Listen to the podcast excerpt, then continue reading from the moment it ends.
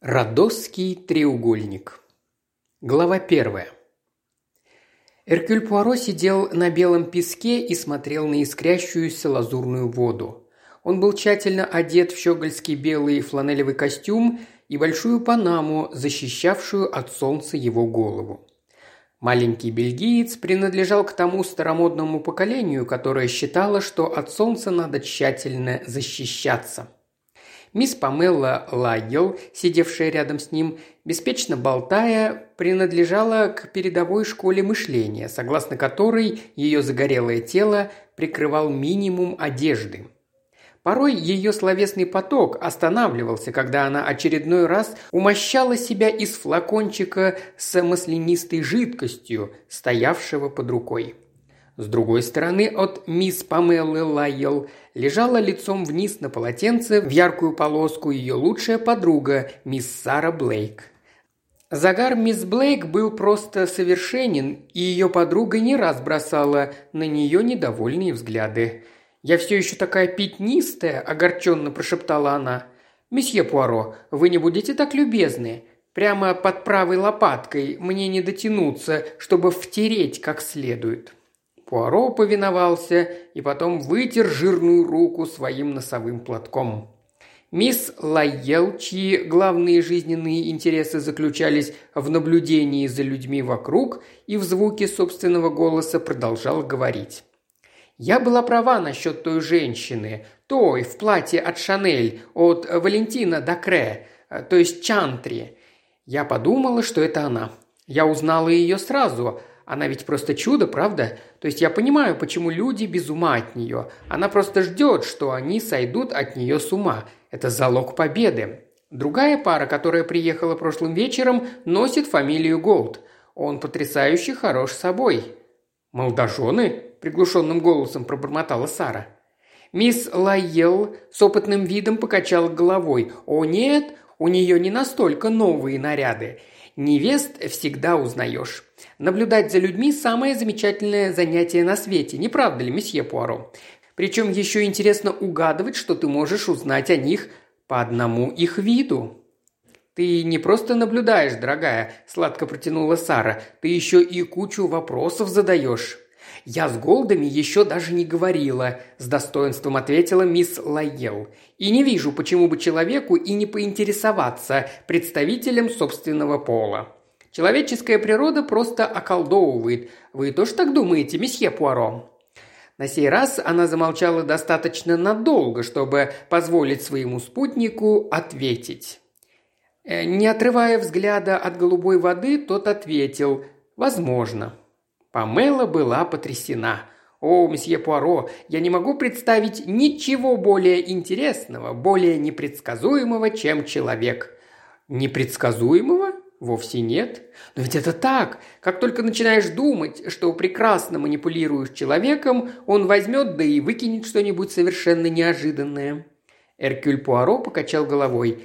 «Нет-нет, это не так. Очень редко человек совершает действие, которое не в его характере. Все, в конце концов, однообразно. «Я совершенно с вами не согласна!» – вскричала мисс Памелла Лайел.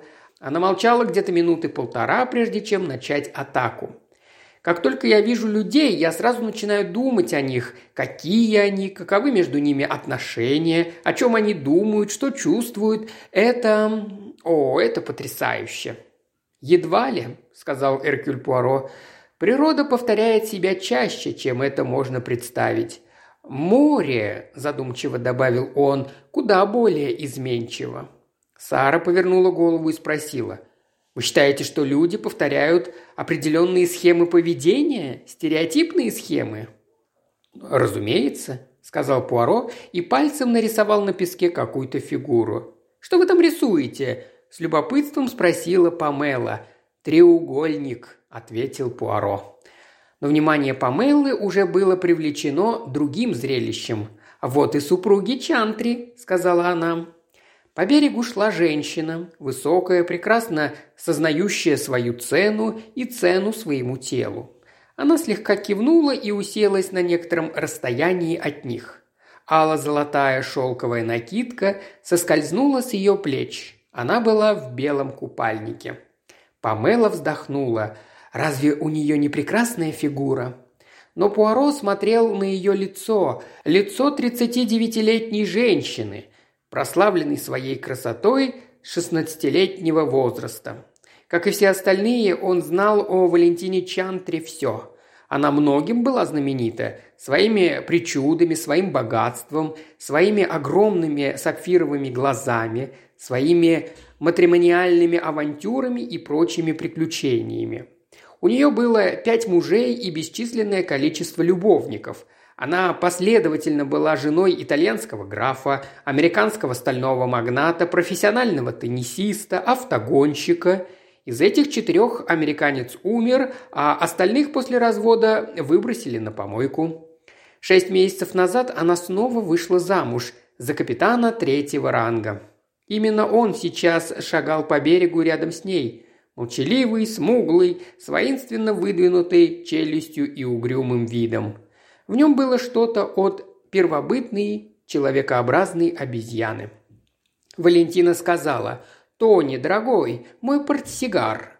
Он протянул его ей, зажег сигарету, помог спустить бретели белого купальника с плеч. Она легла, раскинув руки, подставляя себя солнцу. Муж сел рядом с ней, как какое-то дикое животное, стерегущее добычу.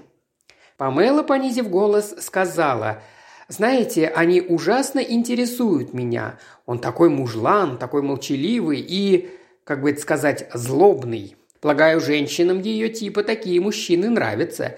Это все равно, что э, водить на поводке тигра. Любопытно, надолго ли? Она устает от мужчин очень быстро, как мне кажется, особенно в последнее время. Тем не менее, если она попытается от него избавиться, то он может оказаться опасным. К берегу довольно стеснительно спустилась другая пара. Это они приехали вчера вечером, мистер и миссис Дуглас Голд – насколько могла узнать мисс Лайел из списка постояльцев отеля. Она также знала, поскольку таковы были итальянские законы, их паспортные имена и возраст. Мистеру Дугласу Кэмерону Голду был 31 год, а Марджери Эмми Голд – 35. Как уже говорилось, излюбленным хобби мисс Лайел было изучение человеческой природы – в отличие от большинства англичан, она была способна заговорить с чужаками сразу, а не выжидать от четвертых дней до недели, прежде чем осторожно приблизиться, согласно британской традиции. Так что, заметив робость и замешательство мисс Голд, девушка окликнула ее. «Доброе утро! Не правда ли сегодня прекрасный день?» Мисс Голд была маленькой, словно мышка, женщиной. Она не выглядела уродкой, черты ее лица были правильными, а фигура хорошей.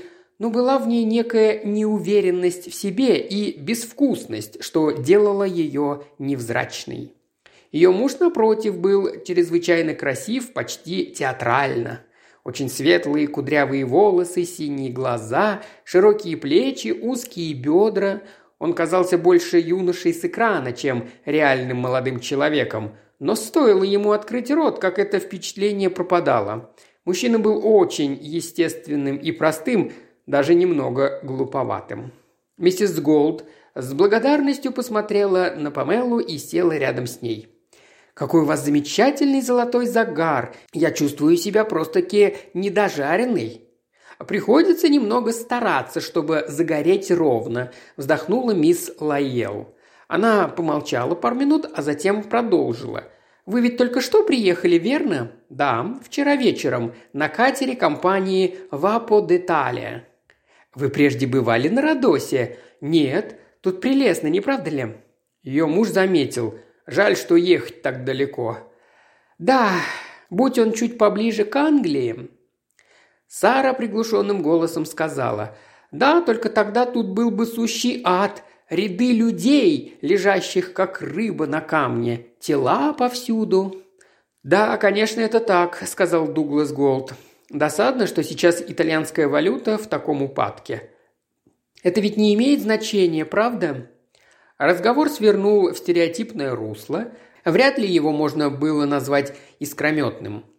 Чуть дальше по берегу Валентина Чантри пошевелилась и села. Одной рукой она прижала купальник к груди и зевнула, широко, но деликатно, по-кошачьи. Окинула небрежным взглядом берег. Ее глаза скользнули по Марджори Голд и задумчиво остановились на кудрявой золотистой голове Дугласа Голда. Она гибко повела плечами и заговорила чуть более громким, чем нужно голосом. «Тони, дорогой, какое божественное солнце, разве не так? Я просто должна была в прошлой жизни быть солнцепоклонницей, как ты думаешь?»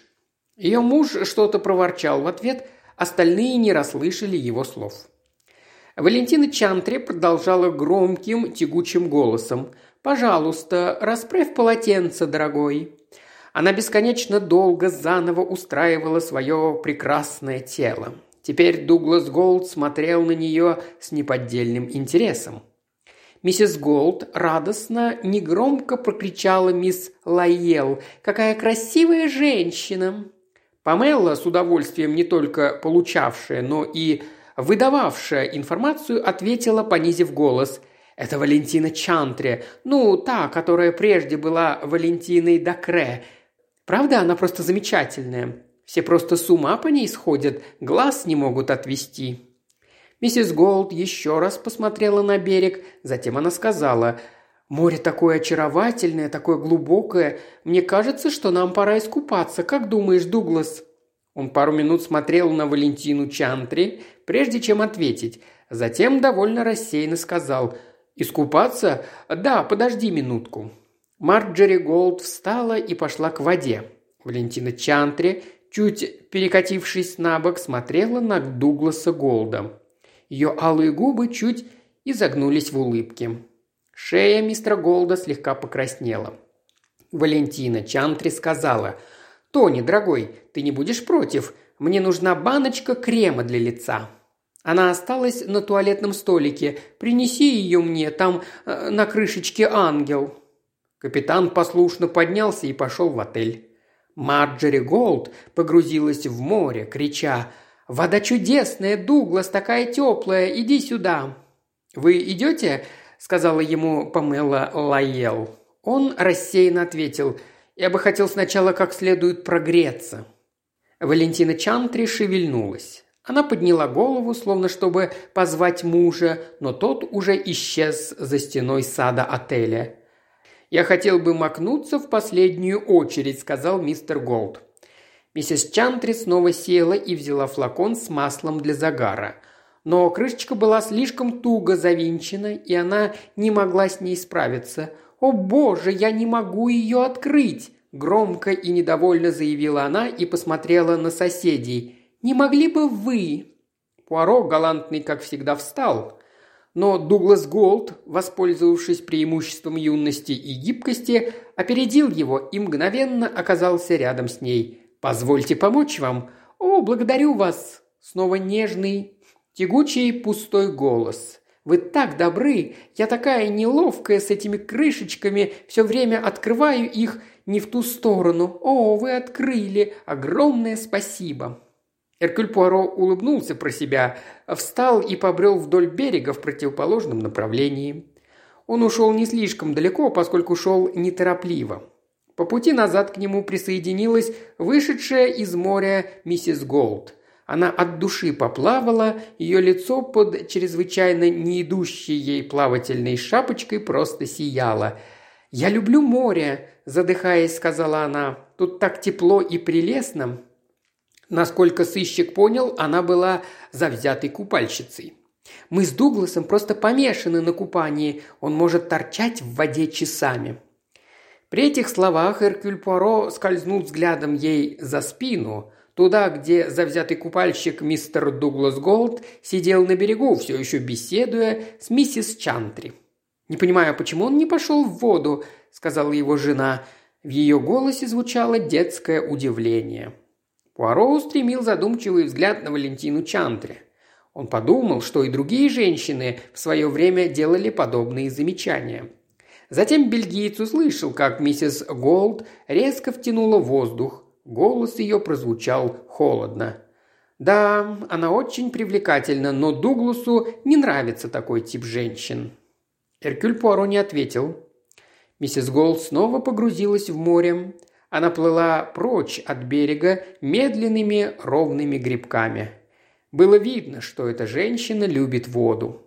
Пуаро вернулся тем же путем к группе на берегу.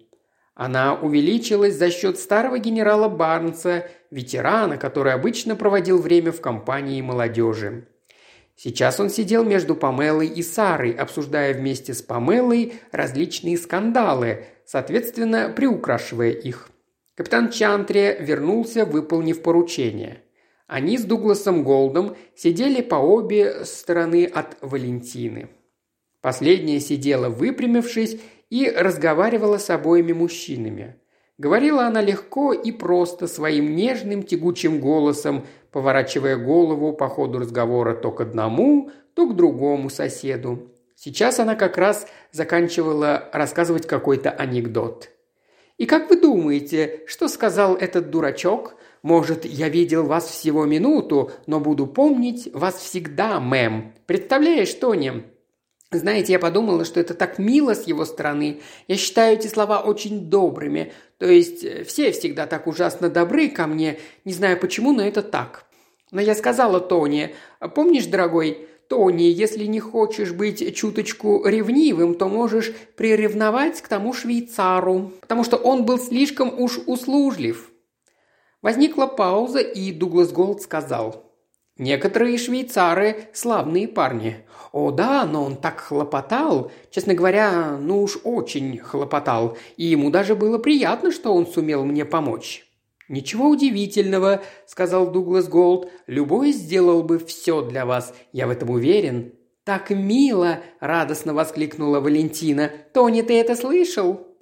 Капитан Чантри что-то проворчал, его супруга вздохнула. «Тони не умеет говорить мило, правда, мой барашек?» Ее белая рука с длинными красными ногтями взъерошила его темные волосы, он вдруг смерил ее долгим косым взглядом.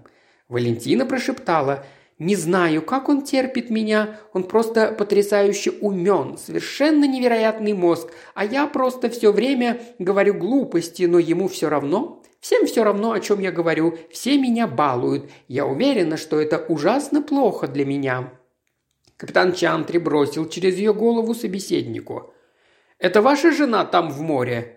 «Да. Ждет, что я присоединюсь к ней». «Но тут на солнышке так приятно», – пробормотала Валентина. «Не надо вам пока в море? Тони, дорогой, мне кажется, что я сегодня не буду купаться. Не в первый день. А вдруг я простужусь?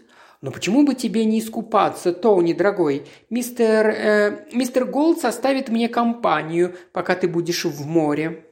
Чантри угрюмо ответил. «Нет, спасибо, пока не пойду. Ваша жена ждет вас, Голд». «Как хорошо плавает ваша жена», – сказала Валентина. «Наверное, она из тех ужасно деятельных женщин, которым все удается. Они всегда меня пугают, поскольку я ощущаю, что они презирают меня. Я такая неловкая во всем, совершенно не такая, как они. Правда ведь, Тони, дорогой?»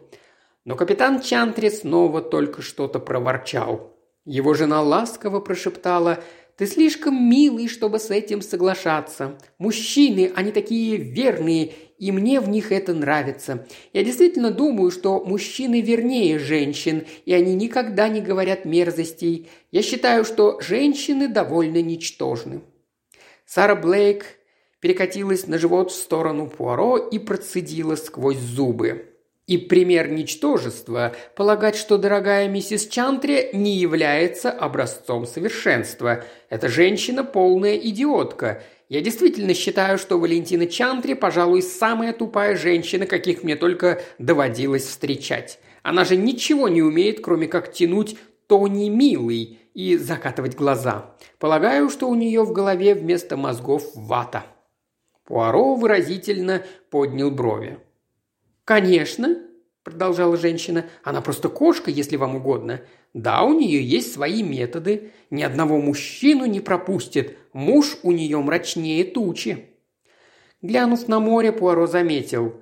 «Миссис Голд хорошо плавает. Да, она не как мы, промокнуть не боится. Интересно, миссис Чантри вообще в море зайдет, пока она здесь?» «Только не она», просипел генерал Барнс. «Эта женщина не станет рисковать макияжем. Правда, она и без него хороша, хотя зубы, вероятно, немного длинноваты». «Она смотрит в вашу сторону, генерал», – ехидно заметила Сара. «И вы ошибаетесь насчет ее макияжа.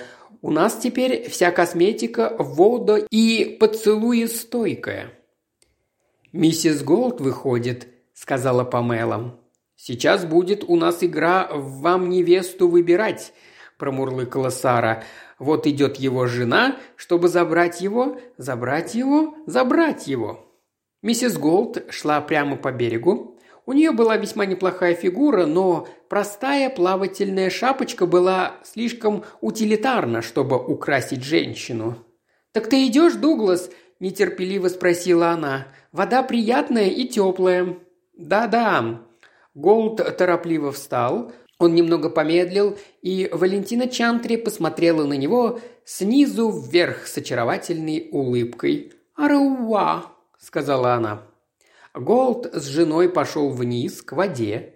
Как только они отошли подальше, Памела критически заметила – мне кажется, это было неразумно. Выдергивать своего мужа от другой женщины всегда плохая политика. Заставляет вас казаться такой ревнивой, мужья терпеть этого не могут. «Вы, похоже, много знаете о мужьях, мисс Памелла», – заметил генерал Барнс. «О чужих, не о моих». «А, ну, это большая разница». «Да, генерал, мне придется узнать многое о том, чего нельзя делать».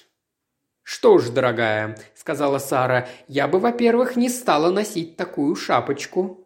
«На мой взгляд, это очень верно», – сказал генерал, «но все равно она кажется мне приятной, разумной, маленькой женщиной».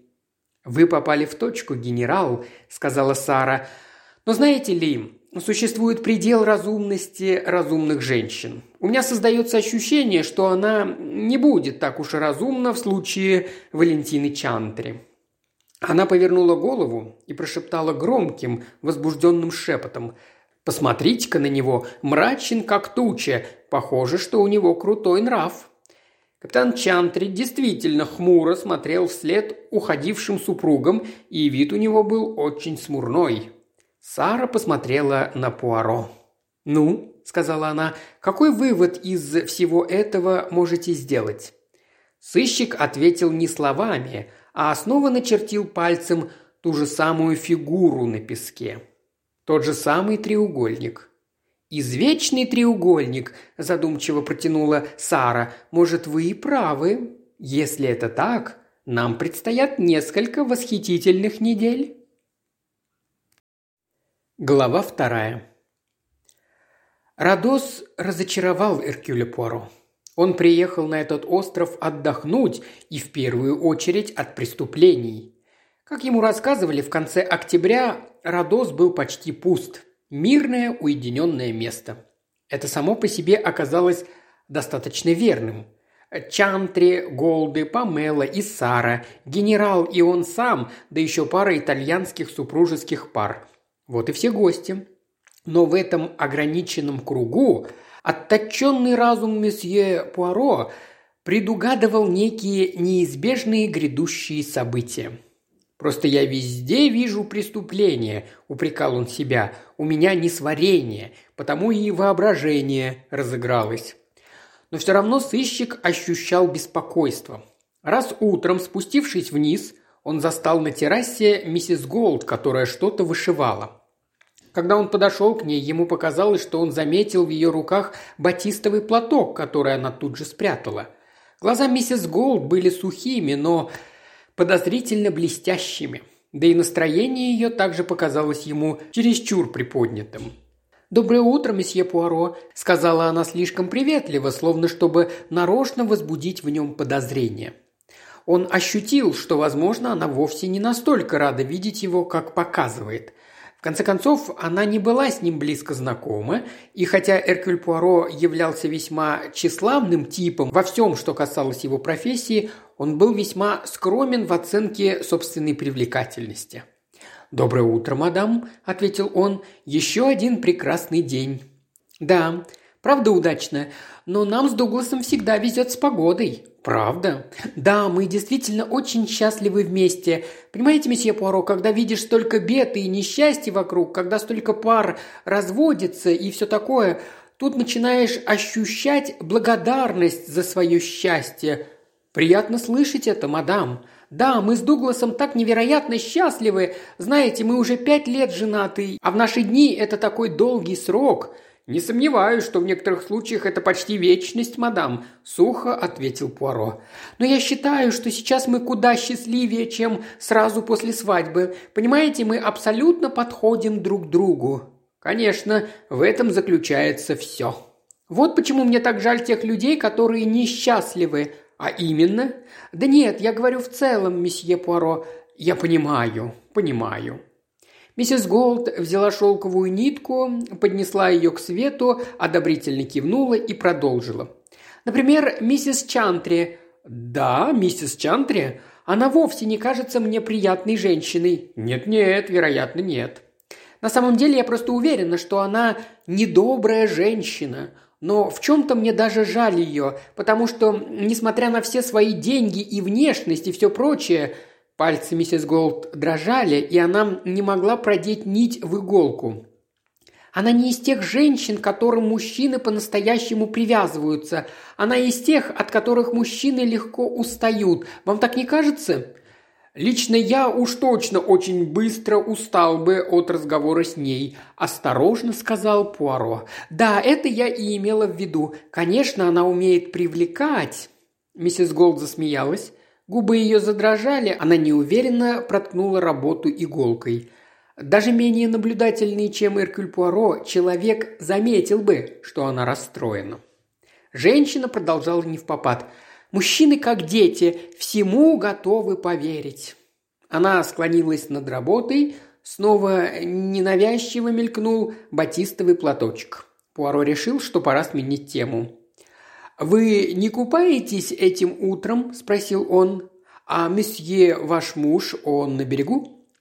Миссис Голд подняла голову, моргнула, снова приняла почти строптиво радостный вид и ответила «Нет, не сегодня. Мы решили пройтись вдоль стен старого города, но мы каким-то образом разминулись. Они ушли без меня». Это «они» сказала ему все, но прежде чем Пуаро успел что-нибудь ответить, с берега пришел генерал Барнс и плюхнулся в кресло рядом с ними. «Доброе утро, миссис Голд. Доброе утро, Пуаро. Оба сегодня э, дезертируете? Полно отсутствующих. Вы двое, ваш муж, миссис Голд и миссис Чантри». «А капитан Чантри?» – как бы, между прочим, спросил Пуаро. «О, нет, он там, на берегу. Им занялась мисс Памела», – хихикнул генерал. Ей с ним не так просто. Он из тех сильных молчаливых мужчин, которые встречаются в романах. Марджери Голд вздрогнула и сказала, «Он порой пугает меня, он... он порой такой мрачный, словно способен на все». Она вздрогнула. «Думаю, это все от несварения желудка», – весело сказал генерал. «Диспепсия зачастую является истинной причиной романтической меланхолии – или неукротимого гнева. Марджери Голд вежливо улыбнулась. «А где ваш благоверный?» – спросил генерал. Она ответила тут же, естественным веселым голосом. «Дуглас, о, они с миссис Чантри пошли в город. Думаю, решили посмотреть стены старого города». «Ха, да это очень интересно. Рыцарские времена и все такое. Вам бы тоже следовало пойти, юная леди. «Боюсь, я спустилась слишком поздно», – сказала миссис Голд. Она внезапно встала, пробормотала извинения и ушла в отель. Генерал Банс задумчиво посмотрел ей вслед, тихо качая головой. «Приятная женщина, стоит десятка размалеванных шлюх, вроде той, кого мы поминать не будем. Ха, ее муж просто дурак, не понимает, что ему досталось сокровище». Он снова покачал головой, затем встал и пошел в отель. Сара Блейк только что пришла с берега и услышала последние слова генерала. Скорчив рожицу вслед военному, она заметила, усаживаясь в кресло. «Приятная маленькая женщина, приятная маленькая женщина, Но когда доходит до дела, размалеванные куклы побеждают, пальцем не шевельнув. Печально, но это так. «Мадмуазель», – резко сказал Пуаро, – «мне все это совсем не нравится». «Да неужели? Мне тоже. Но будем честны, на самом деле мне это нравится. Ужас в том, что человека возбуждают несчастные случаи и публичные драмы, и неприятные вещи, которые происходят с их друзьями. «Где капитан Чантре?» – спросил Пуаро. «На берегу? Его препарирует Памелла, развлекает, если вам угодно. И настроение у него по ходу дела ничуть не улучшается. Когда я пришла, он был чернее тучи. Помяните мои слова, нас ждет гроза». «Чего-то я не понимаю», – пробормотал Пуаро. «Понять трудно», – сказала Сара, – «но вопрос в том, что именно грядет». Пуаро покачал головой и прошептал. «Э, «Как вы сказали, мадмуазель, будущее внушает тревогу». «Как мило вы выразились», – сказала Сара и ушла в отель. В дверях она чуть не столкнулась с Дугласом Голдом. Молодой человек был одновременно и доволен собой, и выглядел слегка виноватым. Он сказал «Добрый день, месье Пуаро», и добавил с некоторым самодовольством я показывал миссис Чантре стену крестоносцев. Марджери была не в настроении и не пошла с нами. Сыщик слегка поднял брови, но даже если бы он и хотел ответить, у него не было бы времени, поскольку навстречу плавно выступила Валентина Чантре, взывая своим высоким голосом. «Дуглас, розовый джин, я непременно должна выпить розового джина». Дуглас Голд пошел заказать напиток – Валентина опустилась в кресло рядом с Пуаро. Сегодня утром она просто сияла. Женщина увидела, как ее муж вместе с Памелой поднимается к ним и помахала ему рукой. «Хорошо поплавал, Тони, дорогой. Правда божественное сегодня утром?» Капитан Чантри не ответил. Он взлетел по ступеням, прошел мимо нее, не сказав ни слова, и пошел в бар. Руки его были сжаты в кулаки, отчего сходство с гориллой лишь усилилось. Валентина Чантри недоуменно открыла красивый глупый рот.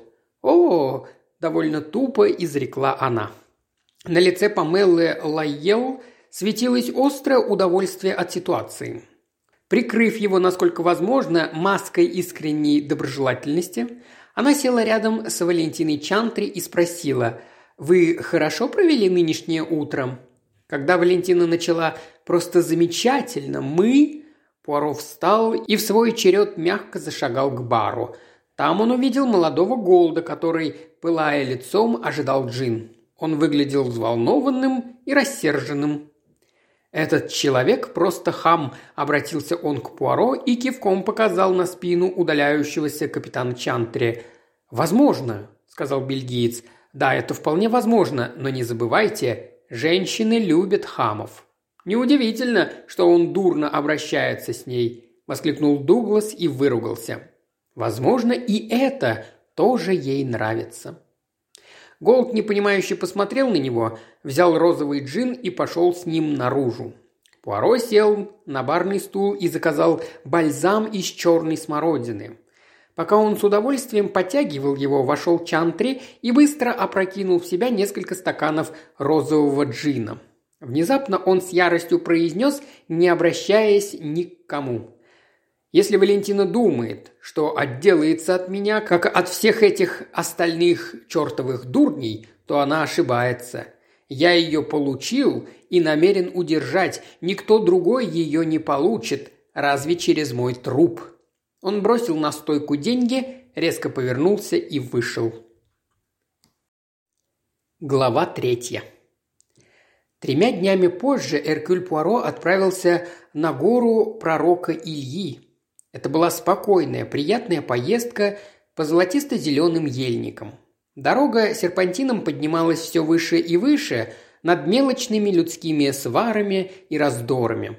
Автомобиль остановился возле ресторана. Пуаро вышел и пошел в лес. Наконец он поднялся на точку, которая показалась ему настоящей вершиной мира – Далеко внизу ослепительно сверкало голубое море.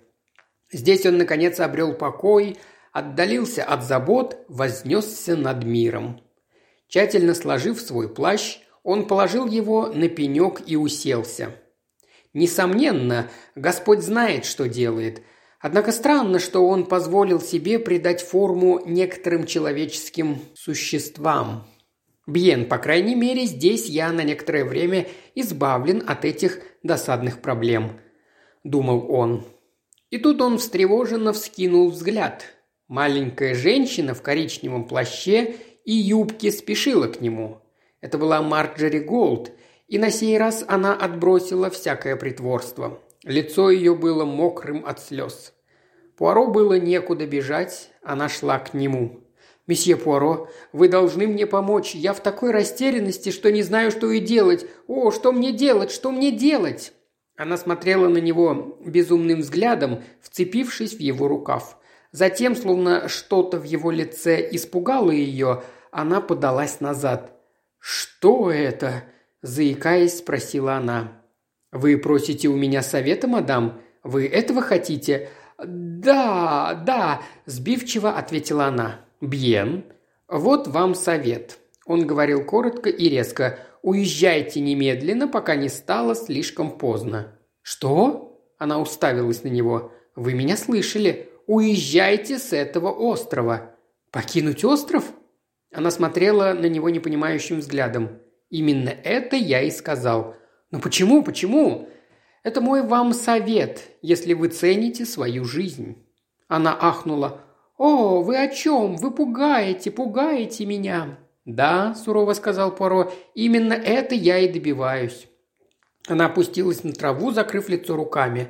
«Но я не могу. Он не поедет. В смысле Дуглас. Она его не отпустит. Она завладела им, душой и телом. Он не станет ничего слушать против нее. Он с ума по ней сходит. Он верит всему, что она говорит ему что ее муж дурно с ней обходится, что она оскорбленная невинность, что ее никто не понимает. Он даже больше не думает обо мне. Я не имею значения, я не существую для него. Он хочет, чтобы я дала ему свободу, чтобы развелась с ним. Он думает, что она разведется с мужем и выйдет за него. Но я боюсь. Чантри ее так не отдаст. Он не из таких. Прошлым вечером она показывала Дугласу синяки на руке, сказала, что это сделал ее муж. Дуглас просто обезумел. Он так благороден. О, я боюсь. Чем все это закончится? Скажите, что мне делать?» Эркюль Пуаро стоял, глядя на виднеющуюся за приливом голубую полоску холмов на азиатском берегу. Он сказал, «Я уже говорил вам, покиньте остров, пока не поздно». Она замотала головой. «Я не могу, не могу! Без Дугласа!» Пуаро вздохнул и пожал плечами. Глава четвертая. Эркюль Пуаро сидел вместе с Памеллой Лаел на берегу. «Треугольник оформляется с изрядным удовольствием», — сказала она. Прошлым вечером они сидели по обе стороны от нее и просто жгли друг друга взглядом. Чантри, видимо, перебрал. Он откровенно оскорблял Дугласа Голда. Голд держался очень хорошо, сдерживался. Эта Валентина, конечно, наслаждалась ситуацией. Мурлыкала, как тигрица-людоедка. Как думаете, что будет дальше? Пуаро покачал головой. «Я боюсь. Я очень боюсь». «О, да все мы боимся», – лицемерно сказала мисс Лаел и добавила. «Все это, похоже, ваша епархия. Или может до такого дойти? Вы ничего не могли бы сделать?» «Я сделал, что мог». Мисс Лаел жадно подалась вперед. «И что вы сделали?» – в приятном возбуждении сказала она. «Я посоветовал миссис Голд уехать с этого острова, пока еще не поздно». «О, так вы думаете...» – она осеклась. «Да, мадемуазель?» «Значит, вот что, по-вашему, произойдет», – медленно проговорила Памела. Но он не сможет, он никогда такого не сделает. Он действительно такой хороший человек. Это все это Чантри. Он никогда, он никогда бы...» Она замолчала, затем тихо сказала. «Убийство? Именно это слово у вас на уме, верно?» «У кого-то на уме, мадмуазель, вот что». Памелу вдруг передернула. «Я не верю», – заявила она. Глава пятая. Последовательность событий вечером 23 октября была яснее некуда. Для начала возникла сцена между двумя мужчинами – Голдом и капитаном Чантри. Голос Чантри становился все громче и громче, и его последние слова слышали четыре человека – кассир у стойки, управляющий генерал Барнс и Памела Лайел. «Вы чертова свинья! Если вы с моей женушкой решили, что можете провести меня, то сильно ошибаетесь. Пока я жив, Валентина останется моей женой». Он вылетел из отеля с пылающим от ярости лицом. Это было перед ужином. После ужина, никто не знал, как это удалось устроить, состоялось примирение. Валентина пригласила Марджери Голд проехаться с ней на автомобиле под луной. С ними отправились Памела и Сара. Голд и Чантри вместе играли на бильярде.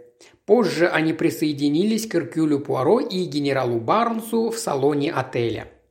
Чуть ли не в первый раз Чантри улыбался и был в хорошем настроении.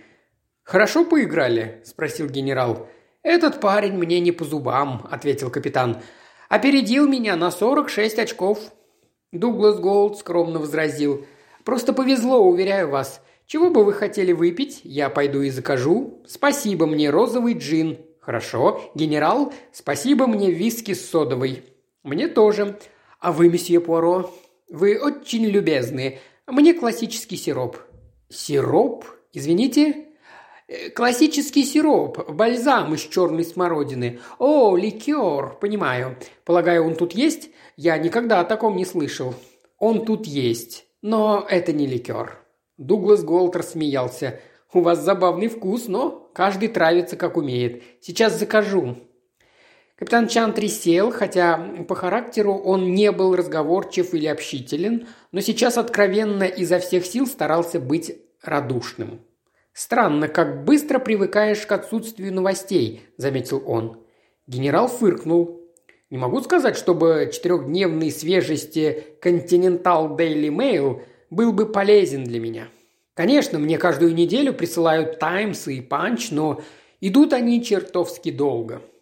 Интересно, грозит ли нам всеобщее голосование по палестинскому вопросу? Да там все через... Э, плохо сделано, заявил генерал, когда вернулся Дуглас Голд вместе с официантом с заказанными напитками.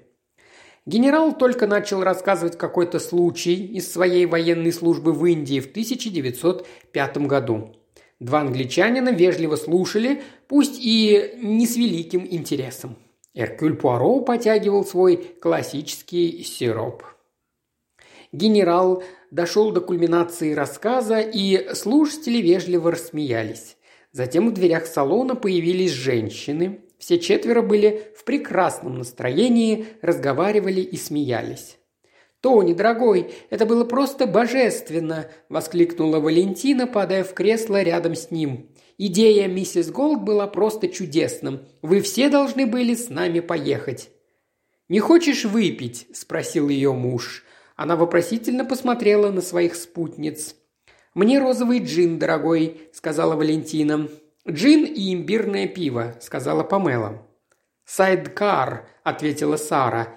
«Хорошо». Чантри встал, пододвинул свой еще не начатый джин жене. «Бери мой, я себе еще закажу. «А вы, миссис Голд?»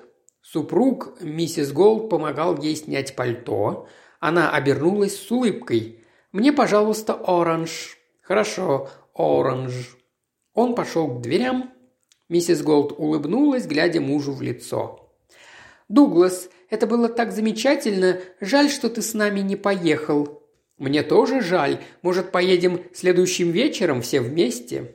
Они улыбались друг другу. Валентина Чантри взяла розовый джин и выпила его. «О, мне именно этого и не доставало», – вздохнула она. Дуглас Голд взял пальто Марджери и положил его на канапе. Возвращаясь, он вдруг резко спросил «Эй, в чем дело?» Валентина Чантри откинулась на спинку кресла. Губы ее посинели, она прижала руку к сердцу. «Я чувствую себя как-то странно». Она стала хватать ртом воздух, задыхаясь. Чантри вернулся в салон, он ускорил шаг. «Эй, Вэл, что случилось?»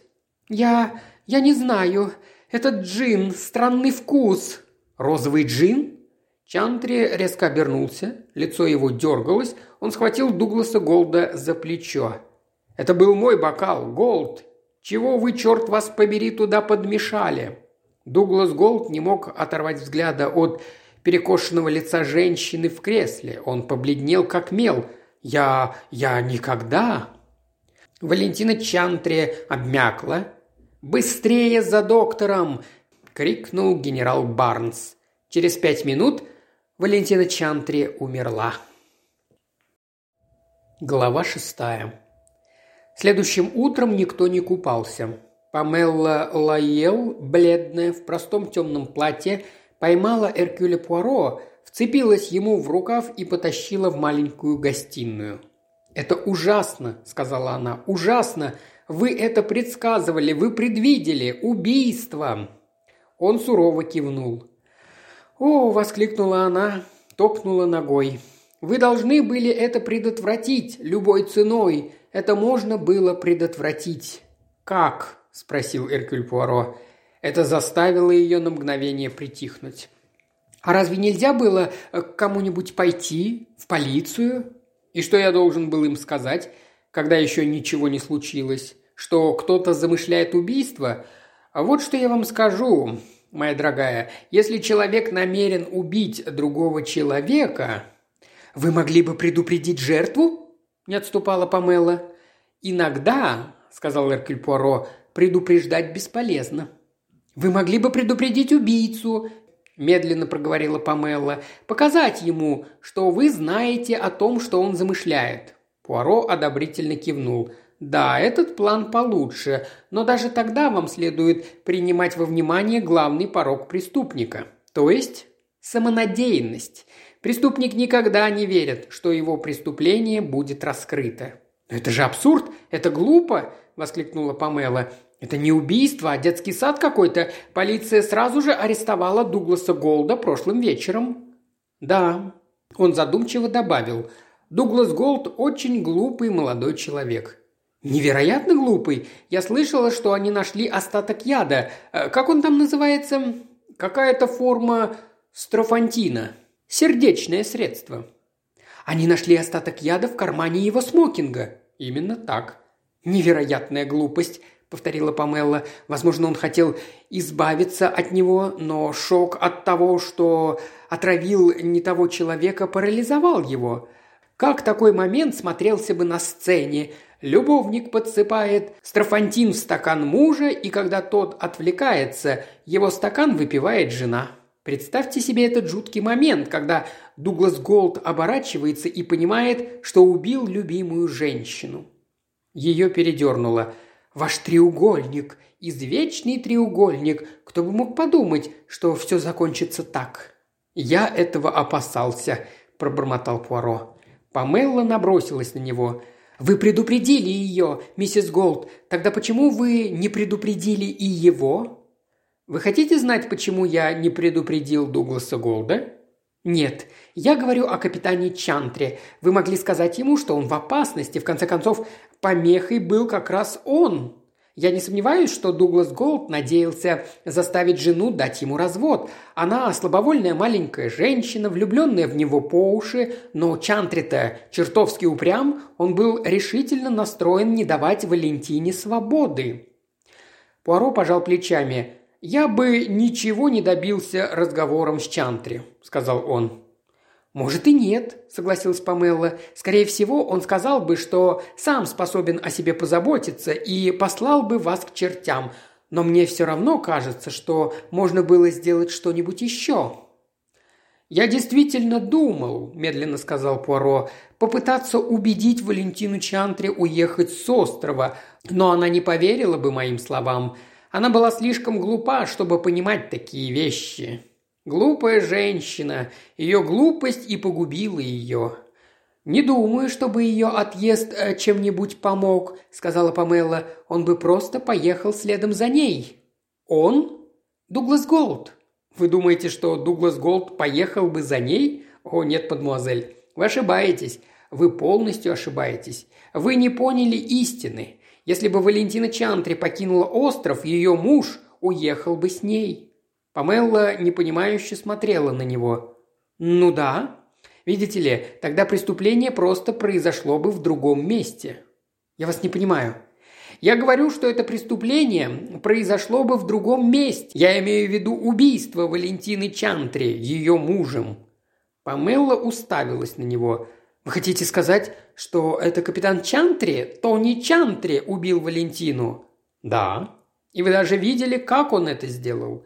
Дуглас Голд принес ему джин. Он сидел, поставив его перед собой. Когда вошли женщины, мы все посмотрели в их сторону. Страфантин был у него наготове. Он бросил его в розовый джин и через минуту куртуазно подал его супруге. А она его выпила.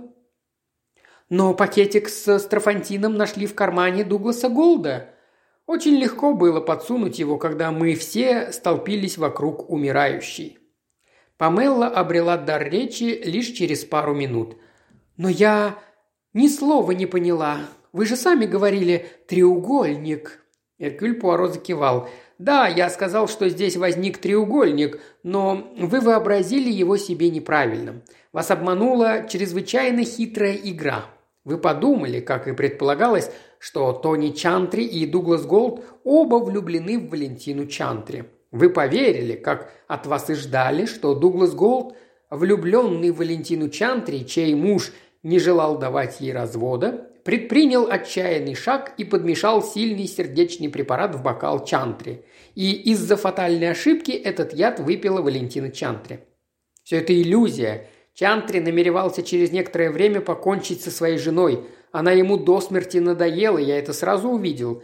Он женился на ней из-за денег. Теперь он хочет жениться на другой женщине потому что он задумал избавиться от Валентины и прикарманить ее деньги. Вот из-за чего и случилось это преступление».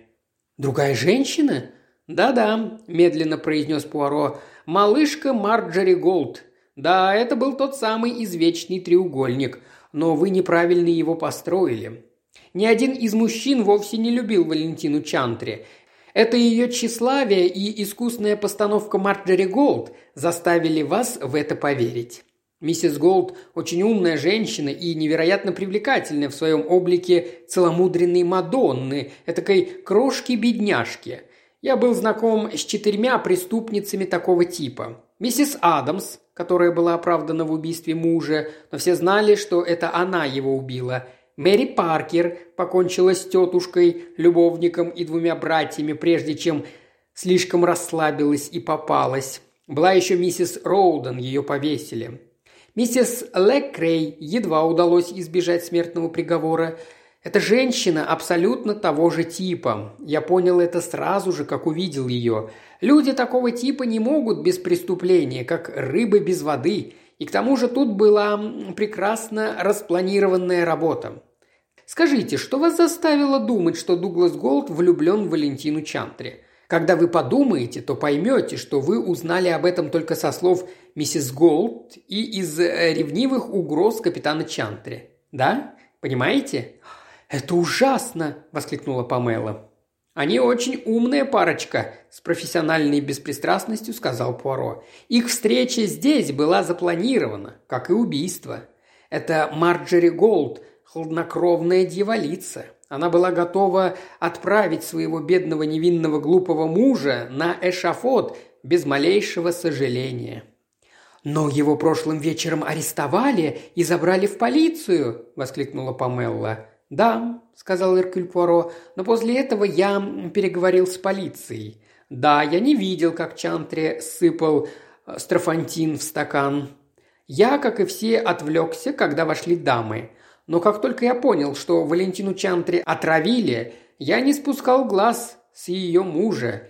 И так я заметил, понимаете ли, что он сунул пакетик со строфантином в карман Дугласу Голду. Он с мрачным видом добавил. «Я хороший свидетель. Мое имя широко известно. Как только в полиции услышали мои показания, они поняли, что это бросает совершенно иной свет на всю эту историю». «И что было потом?» – завороженно спросила Памелла. «Bien. Они задали капитану Чантри несколько вопросов.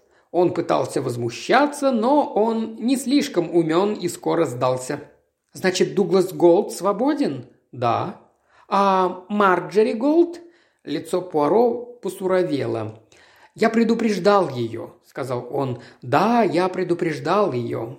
На горе пророка Ильи. Это был единственный шанс предотвратить преступление. Я также дал ей понять, что подозреваю ее. Она поняла, но она считала себя слишком умной. Я сказал, чтобы она уезжала с острова, если ей дорога жизнь. Но она решила остаться.